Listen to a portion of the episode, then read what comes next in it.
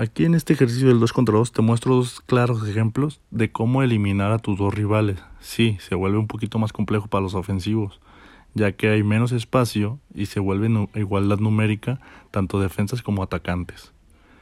Es importante que sepas tomar tus decisiones, que trabajes tanto los principios ofensivos individuales y tus conceptos técnicos tácticos, y así podrás terminar una jugada en gol.